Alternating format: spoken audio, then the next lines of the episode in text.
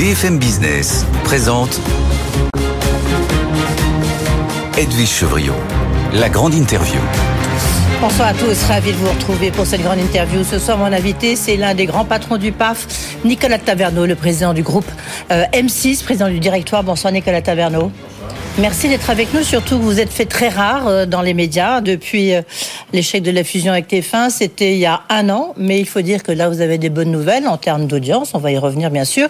Et puis, vous avez publié vos résultats pour le troisième trimestre qui montrent que notamment la pub est revenue. Pour combien de temps? Évidemment, euh, on va en parler. Il y a beaucoup d'actualités à voir avec vous. Eh ben, quel avenir pour M6 Le streaming, parce que visiblement, vous allez nous annoncer un peu une nouvelle réorganisation pour dire que vous voulez mettre à fond sur le streaming qu'est-ce que ça peut vous apporter?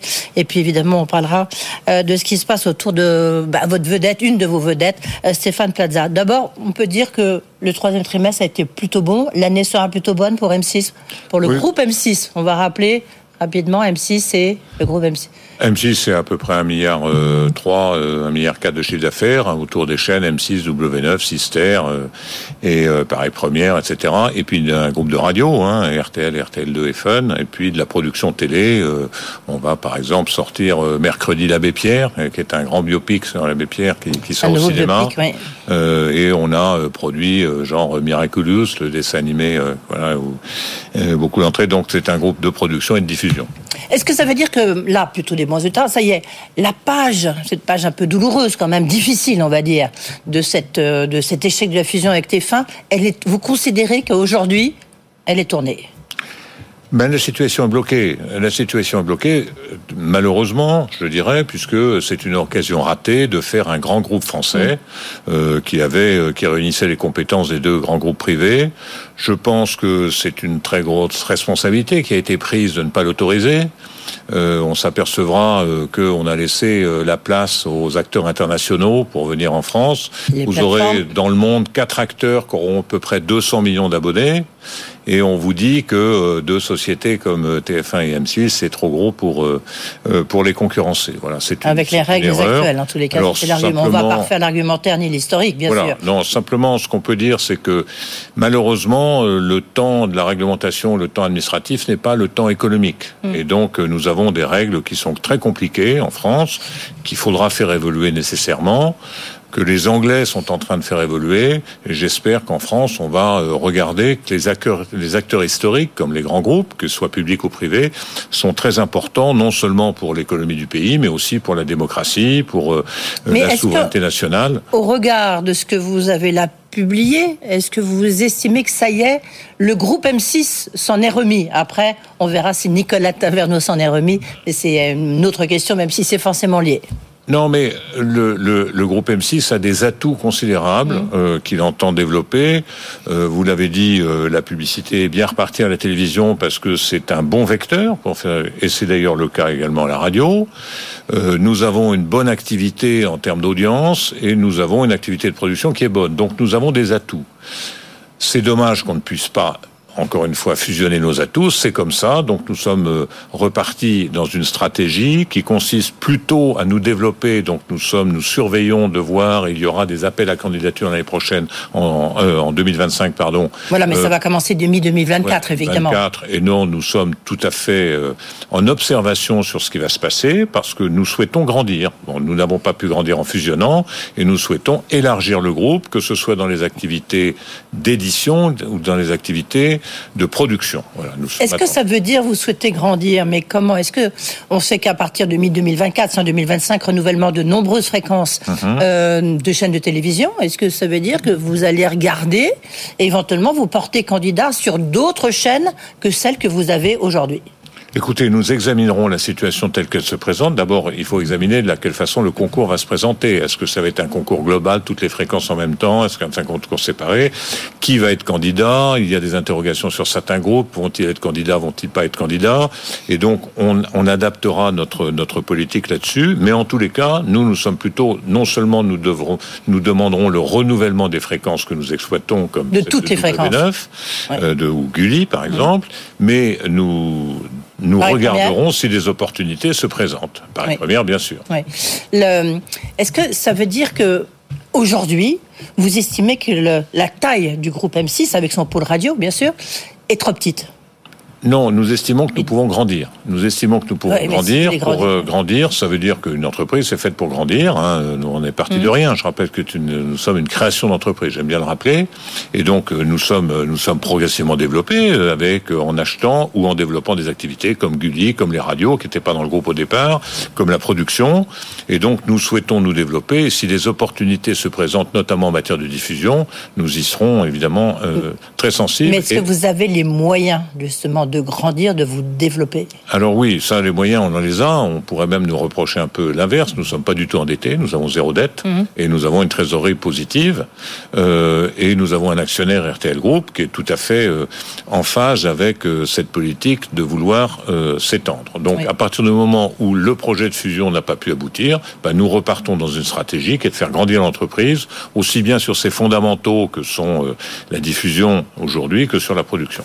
Oui. Bah, je sais pas, vous pouvez être candidat à rachat BFM euh, du groupe euh, BFM si euh, si, si, si, jamais c'est si jamais c'est d'avant. Je ne sais pas. il est à vendre. Je ne sais pas une chaîne d'infos, ça vous tenterait, Nicolas Taverneau? Nous, nous, nous refusons rien. Simplement aujourd'hui, nous regardons ce qui est à vendre, ce qui est sur le marché, de ce qui ne l'est pas, ce qui pourrait l'être. Donc, en, en l'état actuel des choses, on ne peut pas vous dire quels sont les groupes qui sont aujourd'hui cessibles ou non. TF1 qui se lance dans une matinale, votre ex-camarade, si je veux dire, qui se lance dans une matinale avec Bruce Toussaint, qui venait, qui vient hein, de, de, BFM TV. Est-ce que pour vous, euh, c'est une décision que vous auriez pu prendre si vous été le patron de TF1 et d'M6, si la fusion s'était passée? Premièrement. Deuxièmement, est-ce que c'est pas, ça va pas déséquilibrer un peu le marché Écoutez, moi, j'ai pas de, j'ai pas d'opinion euh, sur la politique de TF1. Celle d'M6 suffit à m'occuper.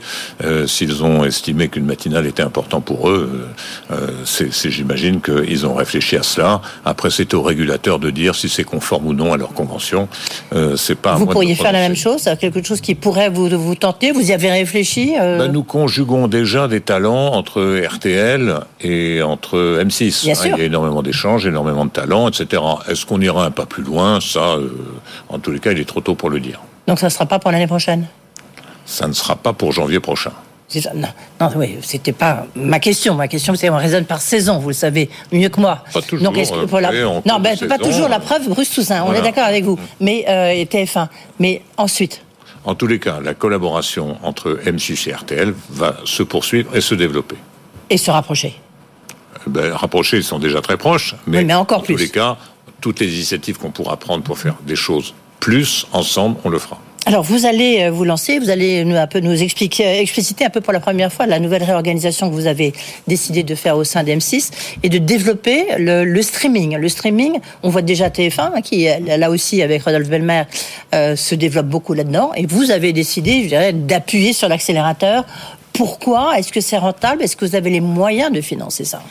Alors, je rappelle que euh, nous avons été les premiers en France à euh, faire du streaming qui s'appelait à l'époque la Ketchup, la télévision de rattrapage, autour de M6 Replay à l'époque. C'était en 2008. Nous avons été les premiers à faire ça. Ensuite, nous avons monté une entreprise de technologie qui s'appelle Bedrock, qui travaille non seulement pour la France, pour nous, mais qui travaille pour la Hollande, qui travaille pour la Hongrie. Pourquoi? Parce que nous voulons investir dans la technologie en partageant un certain nombre de développements. Donc ça, c'est la deuxième initiative qu'on a prise. La troisième chose, nous avons regroupé tout ça sous la marque Sisplay. Et nous avons fait le choix, déjà il y a quelque temps, d'appuyer plutôt sur la AVOD, c'est-à-dire ce qui est financé par la publicité, plutôt que ce qui est financé par l'abonnement. Et nous avions probablement raison, puisque vous voyez que tous les grands streamers, euh, que sont les Disney+, les Netflix, viennent progressivement vers la publicité, parce que euh, le consommateur n'a pas le moyen de se payer l'ensemble des services de streaming, etc. Donc nous, notre métier, c'est plutôt de faire de l'audience et de la publicité, c'est pour ça qu'on développe la AVOD. Donc, euh, avec toutes ces briques, nous progressivement, nous avançons. Aujourd'hui, le streaming, c'est-à-dire ce que les gens regardent en streaming, ça, ça représente à peu près 5,5% de la consommation totale de nos chaînes de télé. Donc c'est encore faible. Oui, et c'est 7,5% de nos recettes. Euh, publicitaires. Bon, donc nous allons grandir progressivement, mais il ne faut pas oublier que la télévision linéaire va rester pendant les cinq ou six prochaines années ce qui va nous faire vivre. Donc il ne faut pas faire l'un ou l'autre, il faut faire les deux. Il faut développer nos chaînes. Et quels sont les plus gros succès en streaming? Ce sont les succès de notre télévision linéaire. Je sais pas, euh, ce soir vous avez L'amour est dans le pré. Bon, ben, L'amour est dans le pré, il a été vu d'abord en streaming. Puisque nous l'avons fait sur euh, notre 6 Play en avant-première, et il sera fait en, télévision de rattrapage. Et donc comment vous organisez justement cette nouvelle organisation de M6 Comment ça va se passer? Bah, Disons que ça dépend des, des, programmes. Il y a des programmes comme les programmes les plus jeunes qui sont la télé-réalité, les 50 en ce moment sur WF. Il y a autant de consommation streaming qu'il y a de consommation linéaire. C'est 50-50. Mm. Il y a des programmes qui ont peu de streaming, euh, les programmes de sport. C'est pour ça que nous, nous ne sommes pas des acharnés du développement du sport sur nos antennes, parce que c'est un peu l'EPO de la télévision. Le sport, ça marche très bien, ça coûte très cher, ça fait perdre généralement pas mal d'argent, et ça ne construit pas l'avenir. Ça ne construit pas l'avenir parce que vous ne savez pas forcément sur quelle chaîne. C'est pas une image de, de, de marque. Alors c'est bien d'en faire parce que la télévision généraliste nécessite d'avoir des événements sportifs comme la Coupe du Monde de rugby, mais on peut pas se nourrir de sport. Et donc nous choisissons des programmes en linéaire qui soient streamables et dans les programmes streamables, il y a beaucoup de télé beaucoup d'événements. Euh, quand vous regardez euh, Le meilleur pâtissier, par exemple, mercredi, c'est un événement streamable. Il y a beaucoup de streaming. Et donc, c'est cette double consommation qui fait que nous marchons sur deux jambes. Donc, la jambe linéaire d'un côté, le streaming de l'autre. Et comment ça va, je veux dire, en termes d'organisation, comment est-ce que vous allez organiser M6 autour justement de, ce qui de ces deux jambes? Alors nous avons prévu, entre les deux, nous avons deux, deux, deux grandes caractéristiques. Si vous voulez, la première caractéristique, c'est que nous avons un patron des contenus, patron des contenus qui dirige l'ensemble des chaînes et l'ensemble du streaming. Et on est par unité de programme. L'unité de programme sur l'information, les magazines, les divertissements, quelle que soit la chaîne. Les chaînes, ce sont des marques Sysplay, c'est une marque et nous fabriquons des contenus. Et donc, il y a un chef des contenus et il y a aujourd'hui des patrons de division selon les genres des programmes. Voilà la réorganisation d'un côté. Et la deuxième chose, nous réorganisons notre direction technique ou des technologies plutôt, euh, notamment avec l'IA pour faire une grande direction de l'IA. Et donc, il y a un CTO qui est nommé et qui va développer un certain nombre de branches en n'ayant pas l'informatique d'un côté, la vidéo de l'autre, mais en rassemblant les deux, notamment avec l'intelligence artificielle. Et vous avez là aujourd'hui disais, ben, on, l'a bien vu dans vos résultats, le troisième trimestre, c'est entre 5,5 et puis 7,5. Qu'est-ce qui, vous, je sais pas, dans un an, vous revenez me voir. C'est quoi votre euh, Je pense que le votre streaming, objectif? Le streaming va augmenter, va progressivement passer à 10, puis 15, puis 20 Ça ne sera jamais, euh, compte tenu de la démographie de la télévision, il n'y il aura pas 80% streaming et 20% linéaire. Et en plus, ça dépend de ce que nous mettons à l'antenne. Mais grosso modo, le streaming devra représenter entre 20 et 30% de la consommation globale de télévision dans les 5 ans qui viennent. Et vous vous aurez encore 70% sur la consommation. Et vous financez ça comment, Nicolas Taverneau? Pardon? Vous financez ça comment? Par, la, par la, pub? Le streaming, il a un énorme avantage, c'est qu'il récolte des datas et donc il peut faire de la publicité ciblée. Voilà. Et cette publicité ciblée se vend plus cher que la publicité non adressée ou non ciblée, comme on dit. Donc on va faire à la fois de la publicité ciblée sur les antennes linéaires, on appelle la, publicité adressée, et on va faire également, et on fait de la publicité ciblée, les, les 7,5% dont je vous parlais tout à l'heure, de nos recettes commerciales se font grâce à des datas avec des populations qui sont déterminées. Oui, en même temps, on voit Netflix qui va faire une offre payante où il n'y aura pas de pub. Donc c'est quelque chose. Non, il faisait déjà une offre payante sans pub. Il a fait une offre un peu moins chère avec de la pub. Il a essayé, ça n'a pas très bien marché. il remet les compteurs à zéro. Mais il y a Disney il y a Amazon, et tout le monde vient sur la publicité parce qu'on sait que la publicité ciblée est un gros marché. Stéphane Plaza, votre animateur vedette, peut-il rester sur M6 Là, vous avez encore euh, dimanche, il était encore euh, très très présent sur votre antenne. Est-ce que ça vous paraît encore tenable euh, on voit que les audiences sont légèrement baissées dimanche.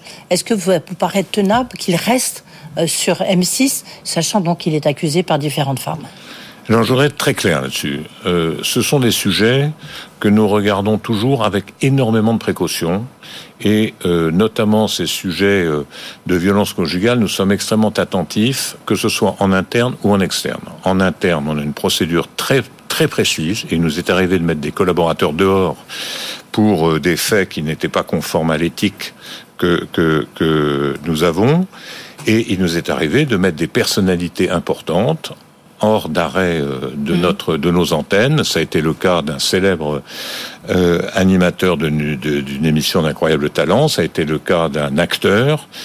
Et ce qu'on pourrait nous reprocher d'ailleurs, c'est peut-être d'être allé un peu vite, puisque Bah là, ces sur deux, Plaza, vous n'avez pas été vite. ces deux, ces deux personnes, euh, finalement, ont obtenu un non-lieu. Et donc, nous les avons suspendues alors qu'elles ont obtenu un non-lieu. S'agissant de Stéphane Plaza, qu'est-ce que nous avons fait? Dès qu'il y a eu des informations de presse, et j'entends, on n'a même pas attendu une journée, le soir même, nous avons commandité une enquête interne à l'intérieur de M6 avec tous les gens qui travaillent avec Stéphane Plaza. La même chose a été faite chez Media One. Ces deux enquêtes n'ont donné aucun élément qui justifierait une sanction contre Stéphane Plaza. Je dirais même au contraire, ses collègues qui avec lesquels il travaille l'appuient plutôt. Donc- ça, c'est pour la partie professionnelle. En ce qui concerne la partie privée et les accusations dont il fait preuve avec un dépôt de plainte, il nous appartient pas de nous substituer ni à la police ni à la justice pour prendre une décision. Donc nous attendons les conclusions de cette affaire. Et les conclusions de cette affaire, aujourd'hui, sur le plan professionnel, nous n'avons pas de reproche à faire à Stéphane Plaza. Nous serions même en bridge que de le suspendre de l'antenne, puisque c'est un collaborateur de Stéphane Plaza qui, jusqu'à plus ample informé, est innocent. S'il y avait d'autres décisions, on prendrait d'autres décisions Donc pour l'instant, il reste à l'antenne, même si les audiences sont en train. Il n'y a pas pour l'instant. Il reste à l'antenne. Les, en- les, les audiences n'ont absolument pas bougé. N'ont absolument un pas petit bougé. peu si on regarde celle justement la Non, moyenne du 5 décembre, euh, du 5 novembre pardon, elles ont un peu baissé. Non. Sauf non. avec les rediffusions, ça. Je ne sais pas, je sais pas à quoi vous vous en mais en tous les cas, ça fait. Il y a énormément d'émissions de Plaza qui sont diffusées à l'antenne. Plaza est un très bon professionnel, que ce soit un professionnel de l'immobilier ou qu'un professionnel de l'antenne. Nous n'avons pas trouvé dans l'enquête interne de quoi euh, le suspendre de l'antenne et nous attendons les décisions qui auront été prises par la police et la justice en ce qui le concerne. Est-ce que euh, on peut parler rapidement bah, L'avenir de M6, on, vous l'avez dit, si vous développez, c'est grandir. Reste que maintenant, vous avez un actionnaire qui vous voulez vous vendre. Maintenant, c'est un peu plus compliqué. Vous avez un actionnaire à 10%, c'est Rodolphe Saadé de CMA CGM. Comment qu'est-ce qui va se passer sur M6 Alors, euh, pour en ce qui concerne notre actionnariat, alors nous sommes très heureux d'accueillir et nous avons nous avons vu à l'occasion des événements précédents l'intérêt que portait que beaucoup portaient sur le groupe M6.